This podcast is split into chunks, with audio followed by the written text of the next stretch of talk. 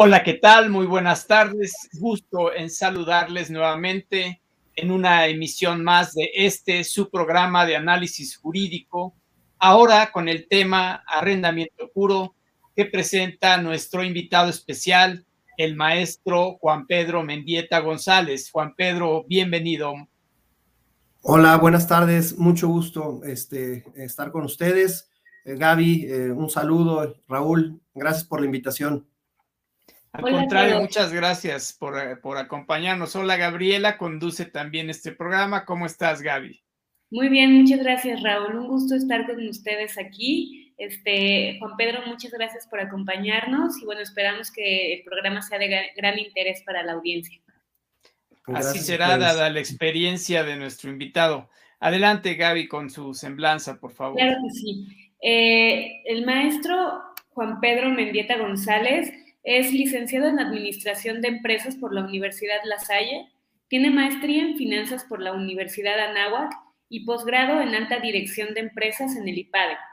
Más de 25 años de experiencia en el sector arrendador apoyando a empresas de distintas industrias en la renovación de sus activos productivos y en la adquisición de equipo para ampliar su capacidad instalada.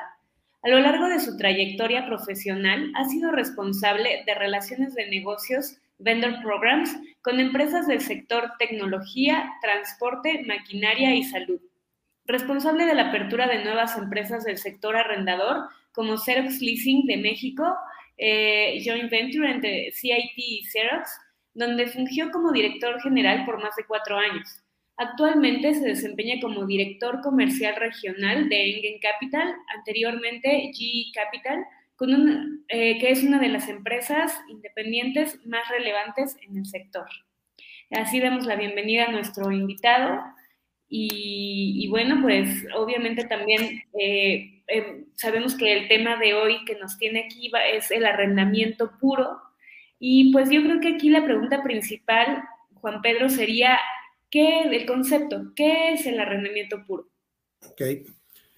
Pues, el esquema de, arrendamiento puro, o también conocido como leasing, eh, es un contrato mediante el cual el arrendatario adquiere el, derecho a uso y goce de un activo y eh, como contraprestación pagando una renta eh, mensual, en este caso, este, por un periodo de, este, de tiempo determinado.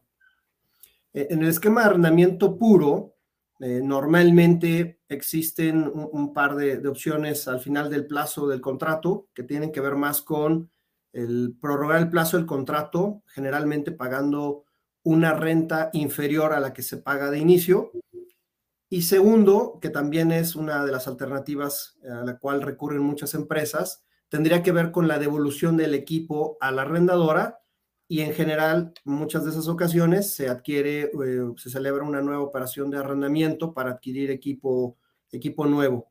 Me gustaría poner un, ejemplo para que este concepto quede todavía más claro.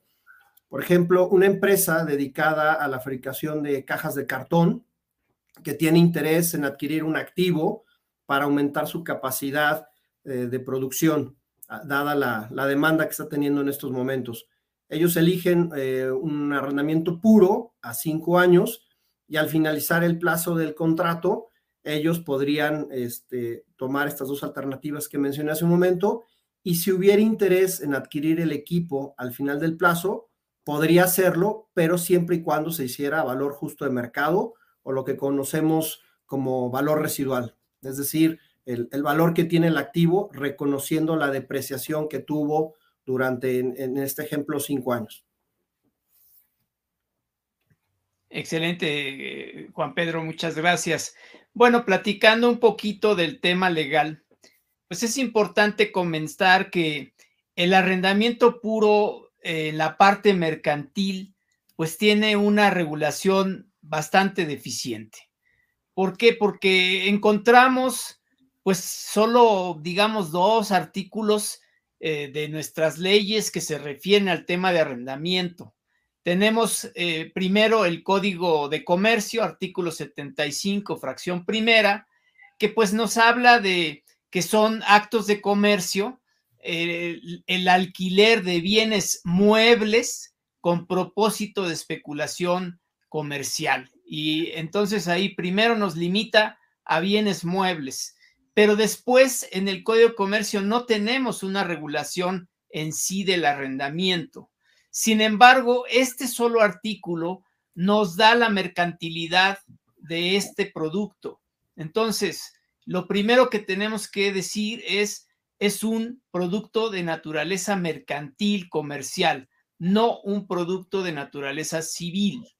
También tenemos un segundo artículo eh, a raíz de la creación de las sociedades financieras de objeto múltiple, que es el artículo 87b de, de la Ley General de Organizaciones y Actividades Auxiliares del Crédito, que nos dice que las eh, sociedades financieras de objeto múltiple pueden realizar arrendamiento de bienes muebles o inmuebles como parte de su objeto social principal, siempre y cuando lo incluyan en sus estatutos. Entonces, ahí tenemos otra posibilidad y aquí sí nos habla no solo de bienes muebles, como lo mencioné para el Código de Comercio, sino también de, bienes inmuebles.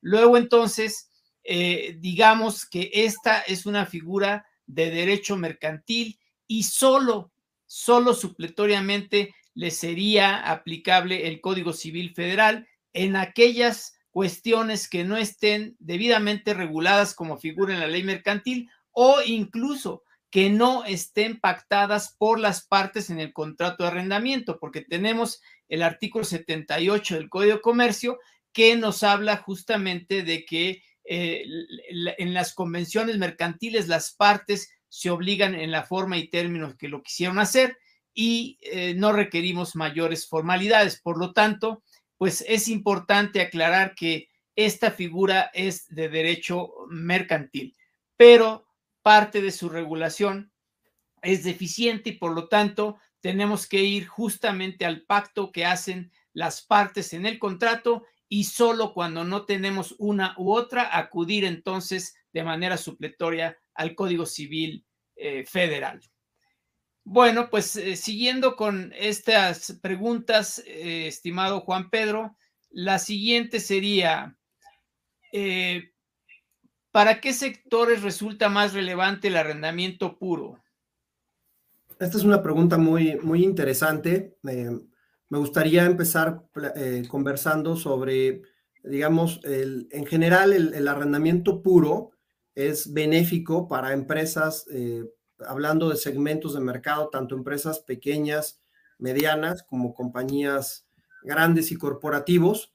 Hablando un poco más de los sectores de industria, eh, podemos hablar de, empresas, por ejemplo, del sector automotriz, las empresas autoparteras que están requiriendo eh, digamos, eh, activos para mantener su base eh, vigente, su base de equipos y aumentar su capacidad instalada, en donde normalmente pues recurren a un esquema de arrendamiento puro para adquirir, por ejemplo, máquinas de inyección de plástico o podría ser el caso también de equipos CNCs.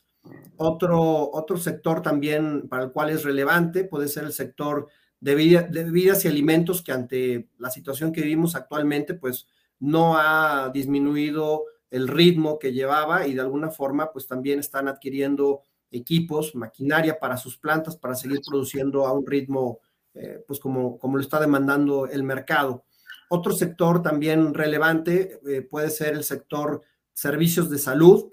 Hablemos desde un doctor hasta una cadena de hospitales o laboratorios grandes, pasando por las clínicas y los hospitales regionales, hospitales pequeños, algunos gabinetes radiológicos que requieren de este tipo de esquemas, como el arrendamiento puro, para poder mantenerse, pues, eh, dando un, servicio óptimo al mercado al cual están, están enfocados. Otro sector para el cual es relevante también el arrendamiento puro son aquellas empresas que están relacionadas con la parte de, impresión y empaque. Empresas que van muy focalizadas a sectores como el farmacéutico, eh, y nuevamente bebidas y alimentos que han tenido una buena, una buena demanda. Y en general yo diría que todas aquellas empresas que están relacionadas con la cadena de exportación, esas empresas también hoy, hoy recurren mucho a este tipo de esquemas y, para ellos es, es, relevante tener este tipo de, de, alternativas disponibles. Claro, es muy interesante los sectores que comentas eh, y, bueno, eh, a pesar de que es un producto eh, muy usado en el mercado, como comentaba Raúl, pues es un, producto que no está regulado mercantilmente.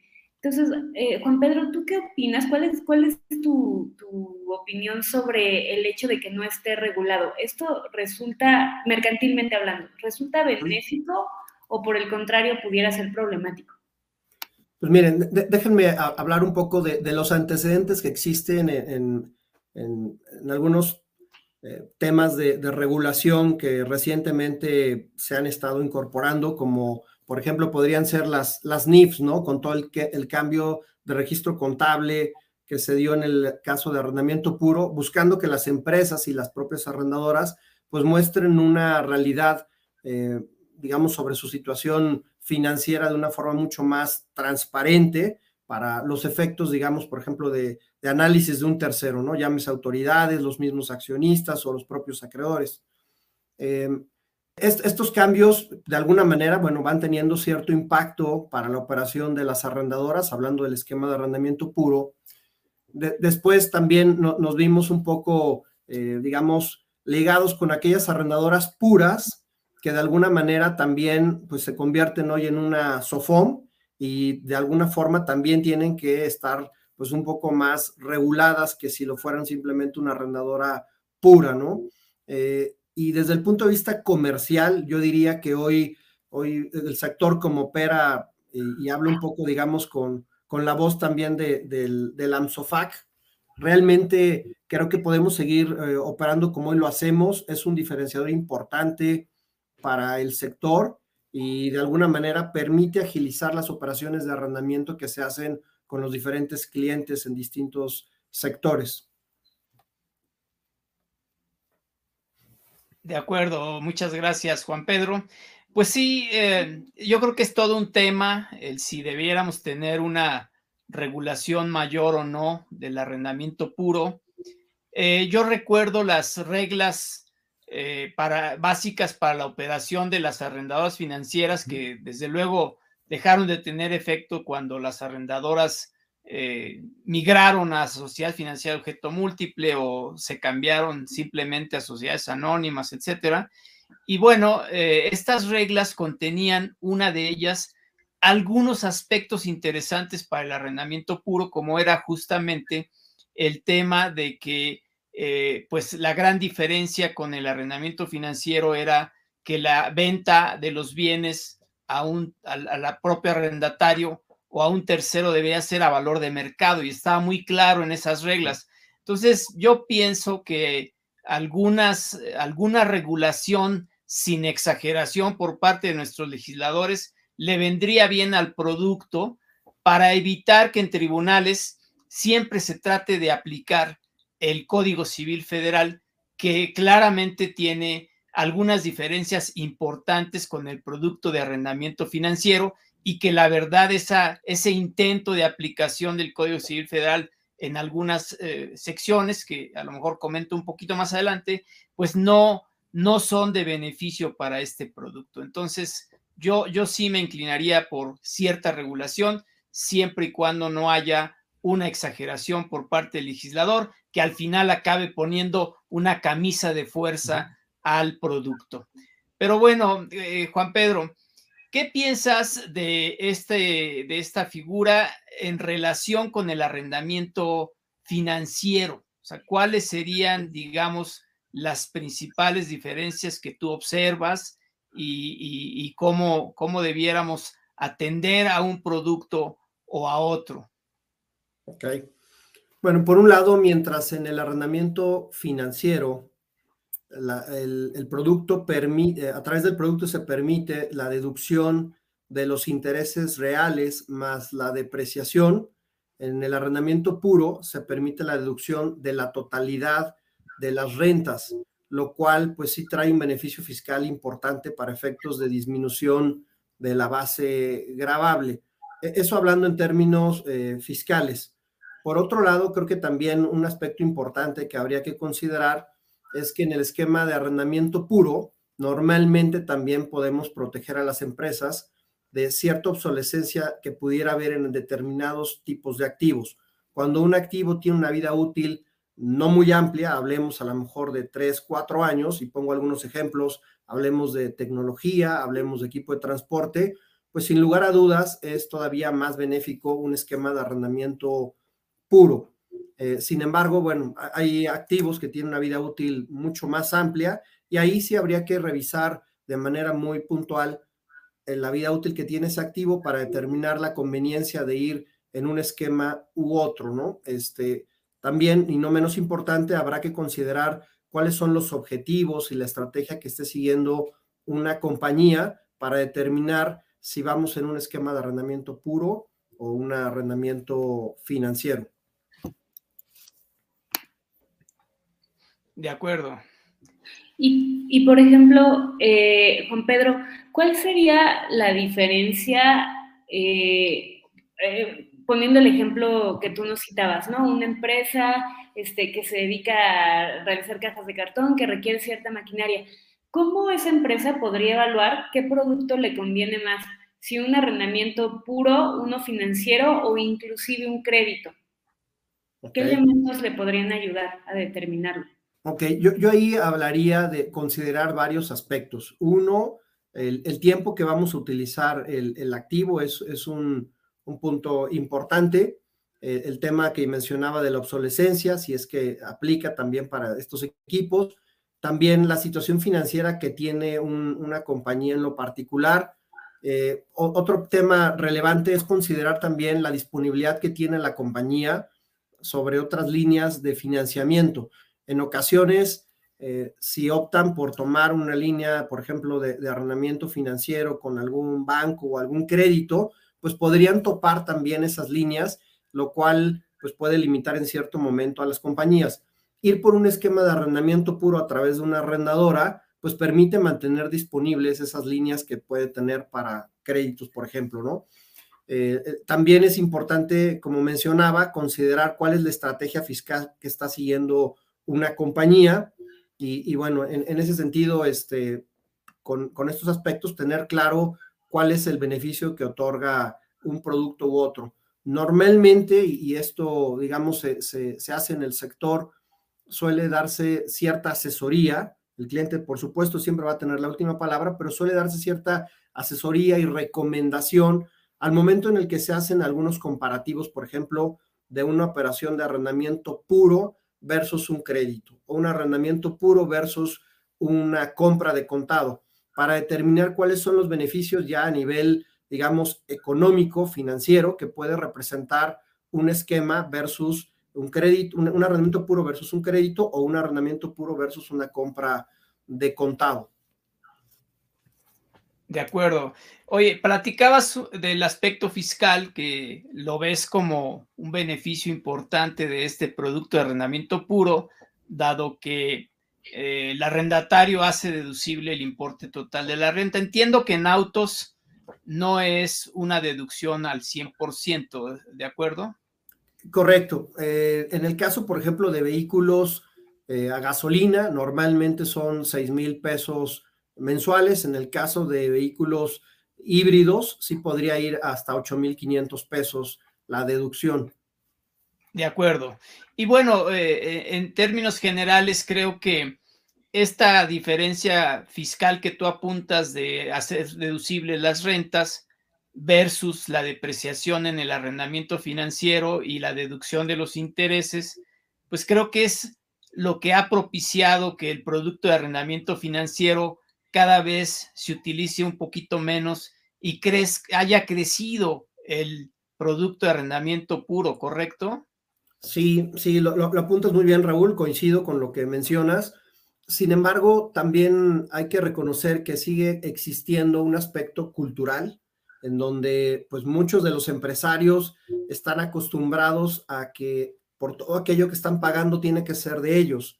Y, y e, eso, digamos, de alguna manera, pues también mantiene que el arrendamiento financiero pues siga siendo un vehículo importante para, para muchas empresas. Me parece que esto, pues de alguna forma, influye por esas épocas, eh, digamos, de, hace ya varias décadas, donde hubo crisis inflacionarias muy altas y donde realmente, pues la única forma que existía en ese momento para mantener el valor de un activo, pues era adquiriéndolo, ¿no? Entonces, eh, prueba de ello es que, bueno, hoy por hoy la, segunda compra, patrimonial de, muchos empresarios y, en general de, la sociedad, después de un inmueble viene, viene siendo el, el, auto, ¿no? Por ejemplo. Este, entonces, e, eso también de alguna forma pues influye para que el esquema de arrendamiento financiero siga siendo este, pues también demandado a pesar de los beneficios que, se obtienen fiscalmente en el arrendamiento puro.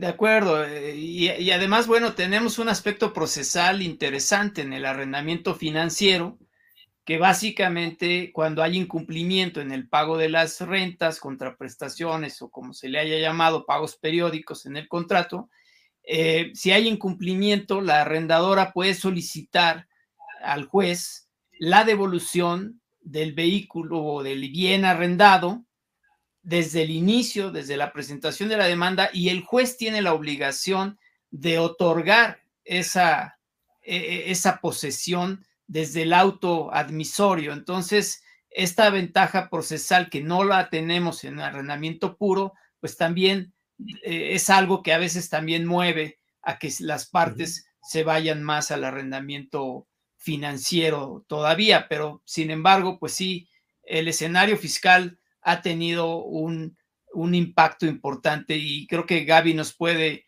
platicar al respecto de los aspectos fiscales, ¿no? Claro que sí. Este, gracias, Raúl. Mira, yo creo que aquí eh, es importante el comentario que nos decía este Juan Pedro en el sentido de evaluar eh, la estrategia fiscal que quiere seguir la empresa. ¿Por qué? Porque efectivamente el arrendamiento puro tiene un tratamiento fiscal distinto al que tiene un arrendamiento financiero. Como bien ya nos lo comentaba Juan Pedro, bueno, en el arrendamiento financiero, fiscalmente, sí se considera que estoy enajenando un bien. Enajenando, vamos a decir, eh, para efectos no, no 100% técnicos, estoy vendiendo, ¿no? Pero a través de un financiamiento. Y de hecho, la, eh, la, la legislación fiscal mexicana sí le reconoce el arrendamiento financiero esa característica. Mientras que el arrendamiento puro, aun cuando, como nos han comentado tanto Raúl como Juan Pedro, se, se usa como un producto para el financiamiento, la realidad es que fiscalmente no está considerado como tal. Es decir, si yo tengo un arrendamiento puro, voy a aplicar todas las reglas correspondientes al otorgamiento de uso gozo temporal. Como ya nos lo decía en el concepto de, arrendamiento puro Juan Pedro, es, una, es un otorgamiento de uso goce temporal. Entonces, al yo aplicar esas reglas en la parte fiscal, porque no tengo definición especial, ¿qué va a suceder? Pues que del lado del arrendador, efectivamente, él va a acumular las rentas que le paga su arrendatario. Em, ah, bueno, obviamente con la periodicidad que las reciba, y por otro lado, vamos a suponer, eh, normalmente el arrendador es el dueño del bien que se, que se está arrendando, del activo que se está dando en arrendamiento. Entonces, en ese sentido va a depreciar. ¿Qué implica la depreciación? Bueno, que yo tengo que clasificar ese bien con base en un catálogo que me da la ley fiscal para ver a cuánto puedo depreciar anualmente, ¿no? Vamos a, suponer, un, si la ley me diera un porcentaje de 25%, pues yo voy a poder depreciar en cuatro años, ¿no? Independientemente del, del, plazo que tenga mi, contrato de arrendamiento. Eh, eso del lado del arrendador. Ahora bien, del lado del arrendatario, pues efectivamente, eh, y una de las razones principales por las cuales hemos visto que en los diferentes sectores Mm, hay cierta predilección por el arrendamiento puro es precisamente porque puedo deducir al 100% como gasto, como arrendatario, puedo deducir esa renta que estoy pagado, pagando perdón, al 100% como gasto. Ahora bien, como decía Raúl, bueno, en, el tema de, de, arrendamiento puro de vehículos automotrices, ahí hay ciertas limitantes, eh, era, correcto, ya, ya mencionó Juan Pedro las limitantes que se tienen. Entonces, bueno, excepto por ese sector, en todos los demás, siempre y cuando se cumplan con los requisitos de las deducciones, voy a poder llevar a cabo la deducción del 100% de la renta. Y esto se ha prestado, bueno, este, también a que en la práctica se busquen algunos esquemas en donde precisamente a lo mejor no, no se, se estructura el producto únicamente como un arrendamiento puro, sino también eh, como, como una parte de servicio para poder deducir ¿no? la, parte que, no, que no procede en la parte de automóviles.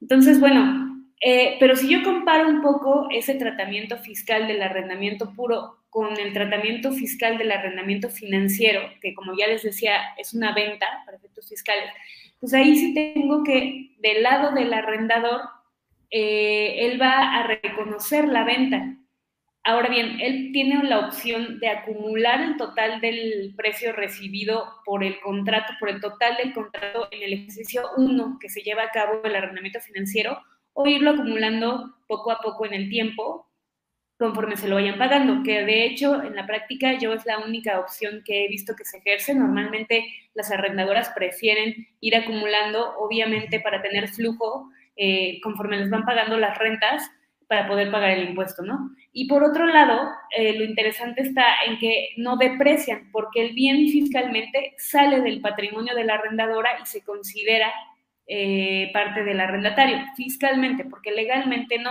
legalmente sigue siendo el dueño el arrendador. Em, y bueno, entonces, eh, al haber esta, esta, digamos, venta del arrendador hacia el arrendatario, el arrendador lo que puede deducir eh, le llamamos fiscalmente costo de lo vendido. Es decir, él va a ir prorrateando eh, durante todo el periodo eh, del arrendamiento, va a ir deduciendo el costo del bien.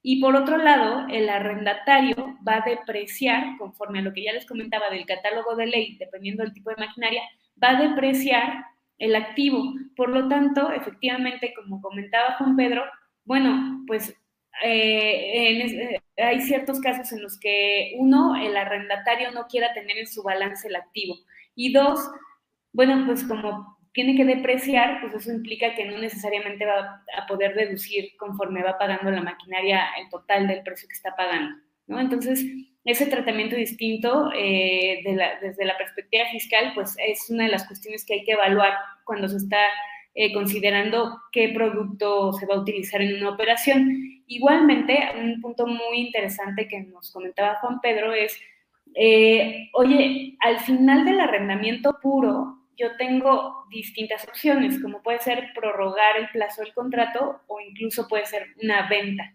Y esa venta precisamente tiene que ser a valor de mercado. ¿Por qué se vuelve muy importante desde la perspectiva fiscal la venta a valor de mercado? Bueno, en primer lugar, porque en materia fiscal sí tenemos una definición de arrendamiento financiero. Entonces, si yo utilizo el arrendamiento puro de tal forma que me estoy acercando mucho a la definición fiscal, y para no tenerlos aquí demasiado tiempo, en la definición fiscal, el elemento importante del arrendamiento financiero es que es un contrato por el cual em, se otorga el uso goce eh, temporal de bienes, pero sin embargo, la renta que se cobra cubre el valor de adquisición del bien más cargas financieras. Y además, como ustedes saben, en el arrendamiento financiero también por ley mercantil se me permite vender una de las opciones terminales, es la venta del bien a valor, digamos, que no sea de mercado, un valor inferior, inferior al de mercado. Es el único supuesto en el cual la ley mercantil me permite vender a, valor de a menos de valor de mercado y por ende la ley fiscal también. Entonces, esa diferencia con el arrendamiento puro, en donde yo tengo que vender a valor de mercado, ¿por qué se, hace relevante? Regreso a este punto.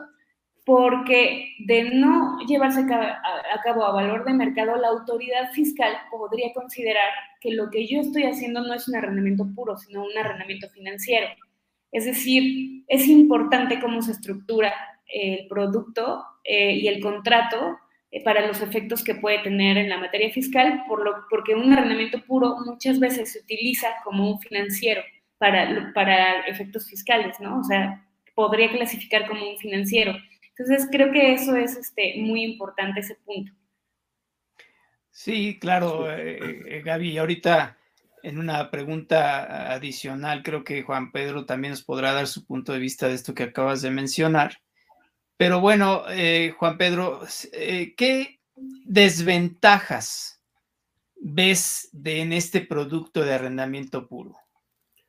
Pues mira, yo, creo que eh, de la mano un poco de lo que comentaba en, el aspecto cultural que existe todavía en el mercado, yo, diría que existe cierta incertidumbre por parte de algunos arrendatarios sobre el valor de venta al final del plazo del contrato. Y, eso, pues en muchas de las decisiones, muchos de los casos, perdón, orienta que las decisiones vayan hacia un esquema de arrendamiento financiero eh, para obtener certidumbre, sacrificando todo el beneficio fiscal que se puede, que se puede dar, ¿no? Este, un, un, aspecto también que podría ir un poco en desventaja, por ejemplo, del arrendamiento puro, podría ser justamente algunos equipos muy específicos. Hablemos, por ejemplo, de paneles solares. Hoy por hoy, por la deducción que, existe este, en, este tipo de inversiones, pues hacerlo en un esquema de arrendamiento puro a dos, tres, cuatro más años, realmente sería perder el beneficio fiscal de poderlo depreciar, eh, de, perdón, poderlo deducir la inversión en el primer año. Entonces, por ejemplo, en ese tipo de, de activos sí existiría, digamos, una clara ventaja en el caso del arrendamiento financiero sobre un esquema de arrendamiento puro. De acuerdo, muy bien. Y bueno, otra vez el, el aspecto procesal, ¿no? En donde, pues, al no tener este artículo que mencioné hace rato para el arrendamiento financiero de que el juez debe ordenar la restitución de los bienes, pues en el arrendamiento puro corres el riesgo de tener esas, eh, esa orden de devolución hasta que la sentencia ha quedado firme, lo cual pues puede ser un proceso bastante largo y esto podría ser desde luego una desventaja procesal importante. Algo, eh, Adelante. Perdón, Raúl, algo que, agregaría también y, que bueno, eh, cada vez eh, las arrendadoras tienen áreas de especialización en, la parte de los activos, es decir, en la forma en, lo que, en la que un especialista termina determinando cuál es el valor que va a tener un activo, un valor de mercado al final del plazo. Sí existen todavía algunas arrendadoras, más concretamente las que están del lado bancario, que al no tener esa expertise, pues orientan muchas de las operaciones que tienen los clientes, especialmente en activos pues de baja comercialización, las orientan más hacia un arrendamiento financiero. Entonces, ahí sí existe, digamos, cierta, cierta influencia, ¿no? La línea está aprobada, pero siempre y cuando se disponga en un esquema de arrendamiento financiero, ¿no? Entonces, este, afortunadamente, pues como, como lo menciono, cada vez existe un área de especialidad mayor por parte de las arrendadoras, lo cual permite que, bueno, este, aún en equipos especializados, el arrendamiento puro, especialmente en las arrendadoras, independientes, pues siga manteniéndose de manera eh, importante dentro del portafolio. De acuerdo, muy bien. Adelante, Gaby, por favor. Claro que sí. Em, y en este sentido, eh, pues como ya decimos, puede haber una línea muy delgada entre arrendamiento puro y arrendamiento financiero. Juan Pedro, ¿qué consideras que podría marcar la diferencia entre esos dos productos y cómo evitar simulaciones? E-, esta es una muy, buena pregunta, Gaby. Este, una pregunta, digamos, que, hoy por hoy pues es un, es un factor eh, diferenciador en muchas compañías. Eh, es, sabido que hoy la autoridad, este, en, muchos de los casos, está haciendo algunas reclasificaciones de operaciones justamente pues por, por, lo que mencionas, porque se dieron algunas simulaciones fiscales, así lo considera la autoridad, en virtud de que se estuvo reconociendo un esquema de arrendamiento puro, pero existía ya una opción de, de, compra pactada entre arrendador y arrendatario, de forma tal que eso pues eh, eh, le da toda la fuerza a la autoridad para que reclasifique una operación y pues ahora el perjuicio no es solamente del lado del, arrendador, también para el arrendatario. Entonces, yo, lo que diría es para dar certidumbre y que los arrendatarios se sientan, digamos, eh, pues muy tranquilos, que la forma en la que van a reconocer el beneficio fiscal de un arrendamiento puro, pues estaría básicamente en cuidar de manera muy puntual que en los contratos de arrendamiento puro no exista, eh, eh, digamos, un, una opción de compra ya pactada a un valor determinado. Eh, es, conocido que, algunas, eh, pues todavía algunas empresas siguen con esa práctica, pero bueno, esperemos cada vez verlo eh, menos, porque pues sí, sí, sí genera, digamos, pues un impacto en el sector, ¿no? En la credibilidad que tienen las empresas dentro del sector arrendador Y dos, pues bueno, el, impacto que puede tener que te reclasifiquen una, una operación con todo lo que esto conlleva, ¿no?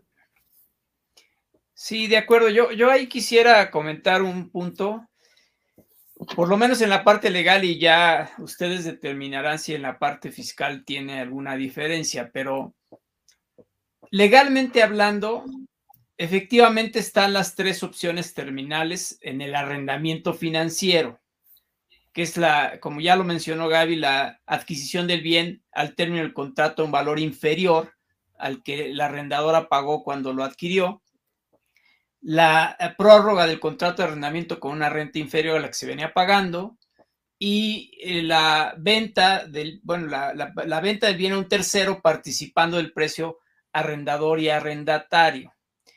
Sin embargo, eh, hay un artículo de la Ley General de Títulos y Operaciones de Crédito que nos dice que en las rentas que paga el arrendatario se debe cubrir el valor de adquisición de los bienes que pagó la arrendadora más cargas financieras y otros accesorios financieros. Entonces, e, eso lo que implica es que durante el plazo del contrato de arrendamiento financiero, se debe amortizar el 100% del precio que pagó la arrendadora, lo cual hace que jurídicamente hablando, con que exista un valor residual como es común en un arrendamiento puro, aunque sea un valor residual muy bajo, no de mercado, jurídicamente hablando, seguiría siendo un arrendamiento puro y no un arrendamiento financiero, porque hay un valor residual que hizo que no se amortizara el 100% del valor del bien durante el plazo del contrato. Entonces, eh, yo esta parte que escucho muchas veces de, no, es que eh, lo están tratando de reclasificar fiscalmente como un arrendamiento financiero, porque el valor residual tal vez estuvo bajo, lo que sea, a mí no me hace eh, sentido en la parte jurídica porque sigue siendo arrendamiento, sigue siendo arrendamiento puro porque no se amortizó el 100%. Entiendo que habría un problema fiscal, desde luego, si se vendió a un valor inferior al de mercado, pues porque ahí sí claramente eh, se estaría tal vez eh, tratando de aprovechar la figura para pagar menos impuestos de una o de otra parte. Pero, y, en ese caso entiendo también que el fisco, pues tendría la posibilidad de eh, presumir ingresos porque se adquirió un bien eh, a valor inferior al de mercado, cuando realmente bajo el arrendamiento puro, pues tendría que haberlo adquirido a valor de mercado. Pero en esa parte, pues sinceramente yo no veo que se esté convirtiendo en arrendamiento financiero. Contablemente es otra cosa. Contablemente entiendo que las normas de información financiera o los criterios de, la bancaria para las entidades reguladas este, determinan eh, que justamente pudiera clasificarse como arrendamiento financiero una operación de arrendamiento puro. Pero me estoy refiriendo jurídicamente y bueno, la pregunta se las dejo abiertas en la parte fiscal.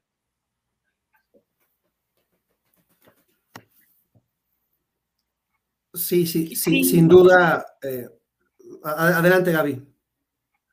Ah, muchas gracias, Juan Pedro. Eh, aquí, Raúl, yo creo que es importante tomar en consideración, en primer lugar, una regla que es un poco eh, a la que se refería hace unos minutos Juan Pedro. Existe una regla fiscal que, fue introducida en el 2020 al Código Fiscal de la Federación, que, le decimos la norma general antiabuso. Este tipo de normas es internacionalmente, digamos, eh, varios países las tienen implementadas y, sí tiene que ver con ciertas recomendaciones de la OCDE, ¿no? la Organización para la Cooperación y Desarrollo Económico, ciertos estándares internacionales, y México apenas hasta el 2020 se decidió a introducir una de estas reglas a la legislación y esta, eh, me estoy refiriendo al artículo 5A del Código Fiscal que nos dice que los actos jurídicos que carezcan de una razón de negocios y que generen un beneficio fiscal directo o indirecto, no dice indebido, dice directo o indirecto beneficio fiscal, tendrán los efectos fiscales que corresponden a los que habrían realizado para la obtención del beneficio económico razonablemente esperado por el contribuyente. Esta es una norma compleja, pero y, tiene en su estructura tiene distintas explicaciones sobre lo que podríamos entender por, por carencia de razón de negocios y beneficio eh, económico razonablemente esperado.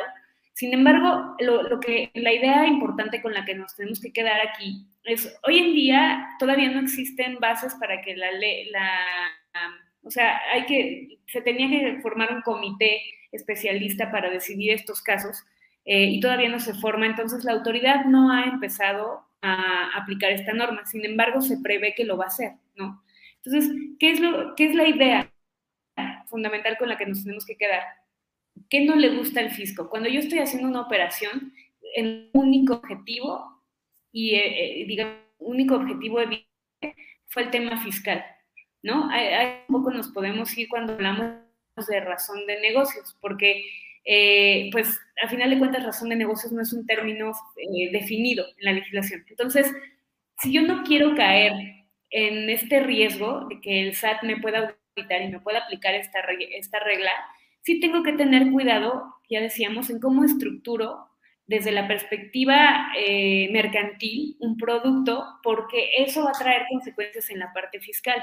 Entonces, esta parte de, como yo les decía, para efectos fiscales sí tenemos una definición de arrendamiento financiero en donde nos pide que, un contrato en donde otorgo el uso goce y cubro durante el periodo del contrato el total de las rentas cubre el valor de adquisición del bien y más cargas financieras, Ahí es la, primera cuestión económica que nos marca la norma, ¿no?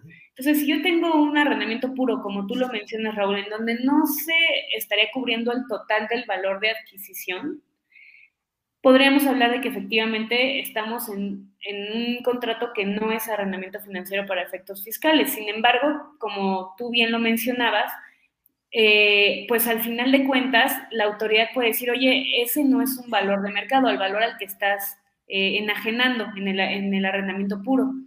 Y ahí yo creo que entran varias cuestiones importantes. Una, recordar que desde la perspectiva fiscal, únicamente cuando estoy llevando a cabo operaciones entre partes relacionadas, ya sean extranjeras o nacionales, tengo obligación de, de utilizar precios de mercado, eh, eh, precisamente porque así me lo marcan las normas de precios de transferencia.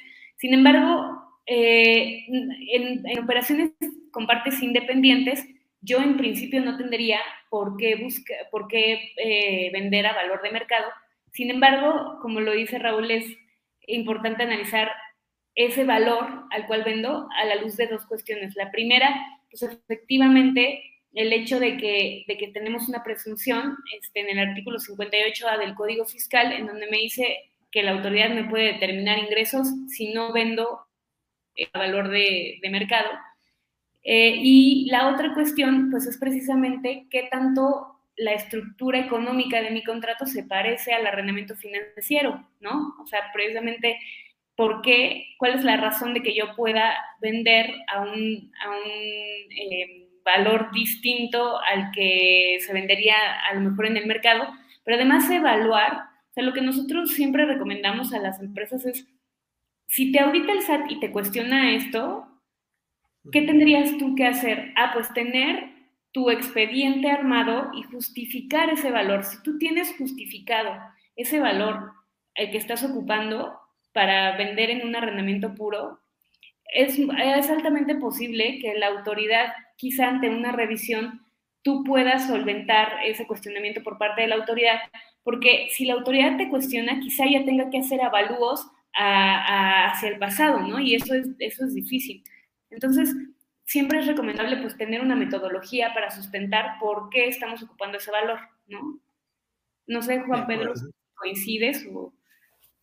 No, definitivamente sí, este, creo, que es un aspecto que, que, debe de cuidarse de manera muy, eh, pues muy meticulosa, este, para evitar justamente, pues lo que ya decíamos, ¿no? Este, aspectos que puedan evidenciar que el activo se está vendiendo a un valor distinto al de mercado o en su caso, pues si estuviese así pactado en el contrato, pues que, cayéramos en una simulación fiscal con, con todo el riesgo que para ambas partes eh, eh, esto conlleva, ¿no? De acuerdo. Pues muy bien. Y Juan Pedro, Gabriela mencionó el tema de, que en vehículos, pues eh, probablemente ha habido un tema de que, de que se prestan servicios. Pero bueno, ¿tú qué opinas al respecto? O sea, estos servicios, pues tienen que tener un sustento, claro. Sí, desde luego. Yo, yo, creo que hay, hay algunos servicios que están claramente, digamos, relacionados de manera muy directa con el arrendamiento de un vehículo. Hablemos de una de, las flotillas que tienen las distintas empresas y, como por ejemplo cuáles, o sea, hablemos de, casos que tienen que ver, por ejemplo, con la gestoría que va relacionada directamente con una unidad. Hablemos, por ejemplo, del mantenimiento preventivo que requiere una unidad. Pues sí, sí son eh, de alguna forma servicios que están directamente relacionados con la unidad y que no necesariamente tienen un, un impacto, digamos, significativo en el incremento de un pago mensual una vez que tienes calculado cuánto pagarías por, por la renta exclusivamente del arrendamiento, ¿no? Este, en, ese sentido, me parece que, ese, ese, tipo de conceptos están claramente, desde mi punto de vista, eh, pues estrictamente relacionados, por lo tanto, sí valdría la pena, no sé, a lo mejor en el ejemplo que ponía, autos eh, a gasolina, donde la ley lo topa a 6 mil pesos, y de pronto viene una facturación de otros 3 mil pesos en determinado periodo del arrendamiento, pues me parece que pagar de 6 a 9 mil pesos con estos conceptos no debería de haber, digamos, ningún, ningún inconveniente. Yo estaría a favor 100% de, de, incluir ese tipo de, de servicios, ¿no? Claramente hay, todavía mucho más allá de, eh, del servicio como tal preventivo, podríamos hablar incluso del mantenimiento correctivo, incluso, por ejemplo, la sustitución de, neumáticos, ¿no? Que ya evidentemente, pues sí tienen un, costo más elevado, pero si se realizan acorde a la vida útil y, el destino que se le dio a una unidad, me parece que también deberían de, de, poderse incluir dentro del arrendamiento como parte de los servicios, ¿no? De acuerdo, muy bien, muchas gracias, Juan Pedro. Pues mira, lo que yo comentaba al principio de que a esta figura de arrendamiento puro no debe aplicarse eh, de manera supletoria el Código Civil Federal en todos los aspectos, es por lo siguiente, y vamos a hacer un ejercicio muy sencillo. Yo te voy a decir qué dice el Código Civil Federal y tú me dices cómo se trata en el arrendamiento puro. Fíjate, vicios, vicios ocultos. En el Código Civil Federal dice que es obligación del arrendador responder de los daños y perjuicios que sufre el arrendatario por defectos o vicios ocultos del bien arrendado. ¿Cómo es en el arrendamiento puro? En el arrendamiento puro, los vicios ocultos están 100% del lado del arrendatario, ¿no? En la práctica, los contratos así están, digamos, redactados eh, y el sustento que se le da a esto es que finalmente el arrendatario fue el que tuvo eh, la libertad de elegir un proveedor, un activo con determinadas características y la arrendadora, pues déjeme decirlo así en términos muy prácticos, pues funge como el área de tesorería de una empresa. Eh, contra las instrucciones que da el arrendatario, una vez que firma el contrato de arrendamiento, pues el arrendador únicamente termina liquidando al proveedor lo que hayan pactado, ¿no? Entonces, en ese sentido, pues sí en la práctica eh, es contrario, ¿no? A lo que, a lo que establece este, el código, como lo refieres. Eh, es, lo que, es, es justamente lo que digo, o sea, no se le debe aplicar el Código Civil Federal directamente a este producto que es de, de naturaleza financiera y de naturaleza mercantil. Por eso los jueces tienen que atender a lo que las partes pactan en el contrato. Otro ejemplo, fíjate, en el Código Civil Federal dice, el mantenimiento menor de los bienes arrendados es una obligación a cargo del arrendatario y el mantenimiento mayor es una obligación que corresponde al arrendador.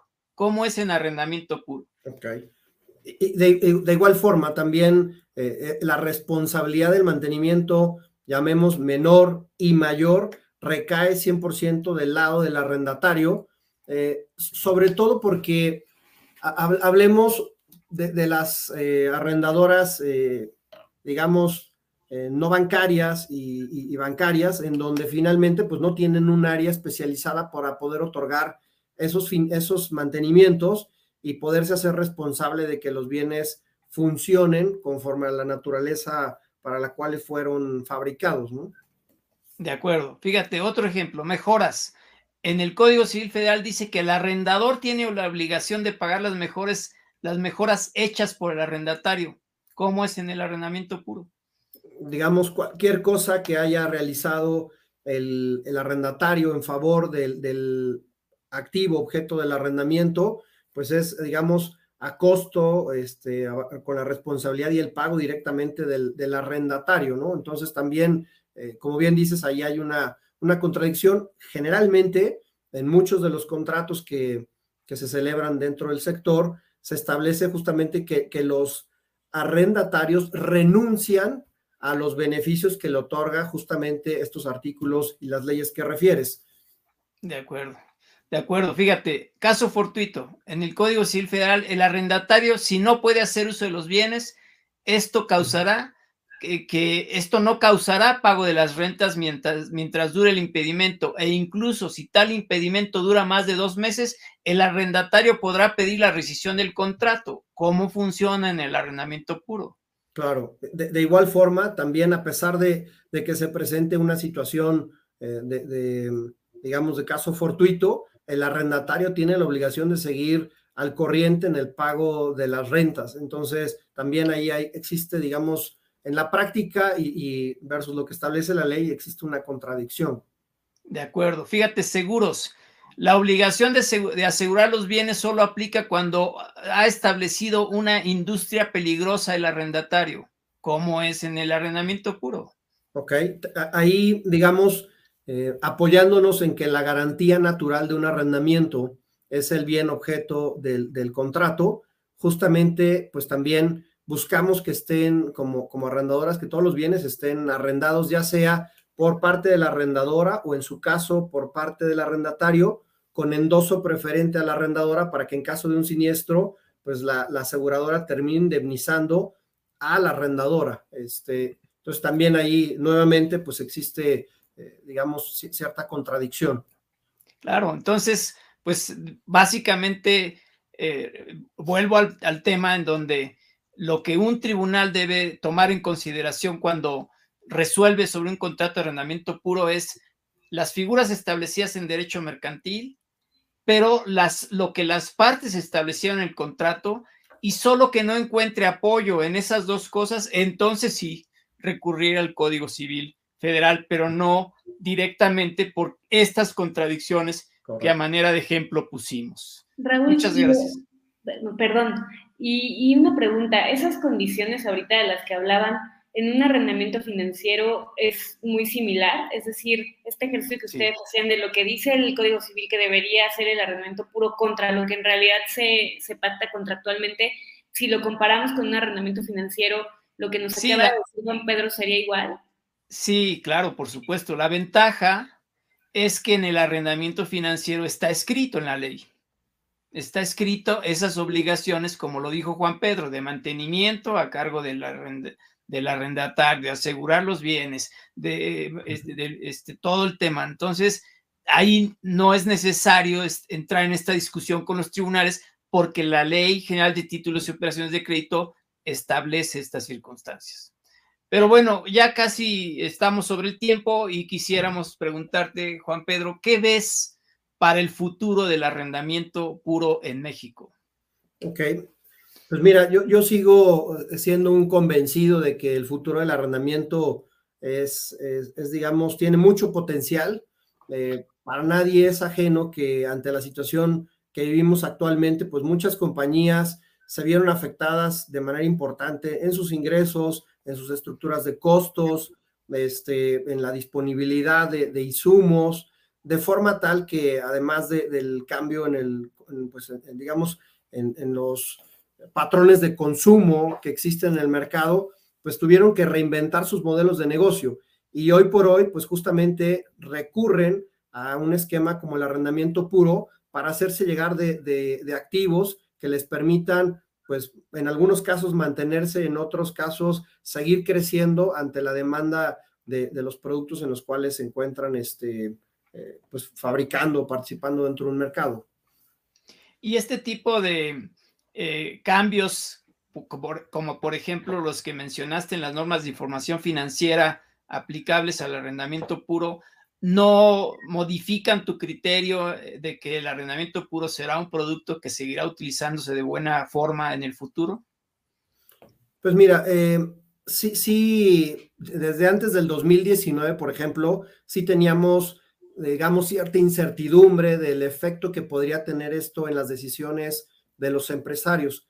Sin embargo, la verdad es que eh, cuando existe una, una asesoría de manera muy puntual sobre lo que implican e, estos cambios, pues finalmente los empresarios terminan adaptándose, terminan entendiendo las implicaciones que esto conlleva. En muchos casos, por supuesto, no es lo más, eh, lo mejor recibido porque implica también pues eh, eh, trabajo adicional por parte, por ejemplo, de las áreas contables, fiscales, pero a pesar de ello, creo que el beneficio fiscal y, contra la obsolescencia tecnológica que sigue teniendo el producto permiten que, el producto siga, digamos, vigente, que siga habiendo una buena demanda sobre este tipo de esquemas. Eh, por darles un dato relevante, en países como Estados Unidos y Canadá, más del 70% de los activos que, de, que se adquieren, eh, de los que hemos estado ahorita platicando, se hacen a través de arrendamiento y cada vez más puro que financiero.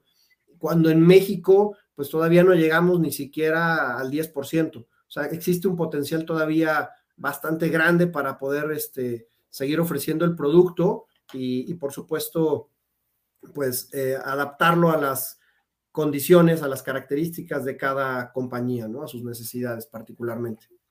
Coincido con tu punto de vista. Gaby, ¿algún último comentario antes de despedir el programa? Sí, a mí eh, me, parece muy interesante el dato que nos acaba de dar este, Juan, en el sentido de, eh, que en otros países cómo se lleva a cabo más a través de arrendamiento puro y nada más dejar la reflexión de que quizá las legislaciones son más claras eh, y por eso permite eh, de mejor manera el uso del producto, ¿no? Como tú decías, Juan, en México puede ser que Ahorita hay cierta incertidumbre en el sector de usar un producto contra otro, muchas veces por el tema fiscal. Y ahí me gustaría nada más hacer una aclaración rapidísimo en cuanto a que hablé de la norma general antiabuso, porque efectivamente esta, esta otra norma que entró en vigor con la reforma de este año, para de la facultad de las autoridades fiscales para en auditoría determinar simulación de actos jurídicos cuando consideren que, que, que existe nada más para efectos fiscales. Sin embargo, esto es una regla que aplica, que aplica solamente para partes relacionadas. Entonces, tengo esta norma general de abuso, tengo esta norma de simulación, tengo un producto que no está regulado, que solo yo sí está regulado, que es el financiero, y además los dos se eh, pues casi de manera indistinta, sin embargo, el puro tiene más beneficios que el financiero. Entonces, eh, honestamente creo que como reflexión sí, inclusive desde la parte mercantil, el hecho de que la legislación no está clara para el arrendamiento puro, pues puede ser lo que está afectando al, de manera importante al sector. Coincido, pues sí, de acuerdo contigo, Gaby. Pues muy bien, pues eh, muchísimas gracias por tu participación, Juan Pedro, muy importante esta participación y gracias por compartir con el auditorio tu experiencia tan grande en este tema. Muchas gracias, Gaby, por la conducción y por estos comentarios en la parte fiscal. Desde luego que lo que hemos platicado, pues, ha sido sobre legislación vigente y sobre la operatividad del producto, que es algo en lo que los tres hemos trabajado muchísimo. Y pues, eh, eh, gracias nuevamente. Al contrario, me gustaría nada más cerrar este, con, un comentario eh, para que la audiencia tenga presente esto, que es finalmente el uso y goce de un activo lo que termina generando beneficios, no la propiedad. Entonces, esto, pues bueno, va, justamente de, manera 100% relacionada con el, con el arrendamiento puro. De acuerdo, muchas gracias y gracias a nuestra audiencia. Los esperamos en un nuevo programa que emitiremos cada 15 días, como ya lo saben. Muchas gracias por todo y hasta luego. Gracias, Gaby. Raúl. muy bien, hasta luego. Gracias.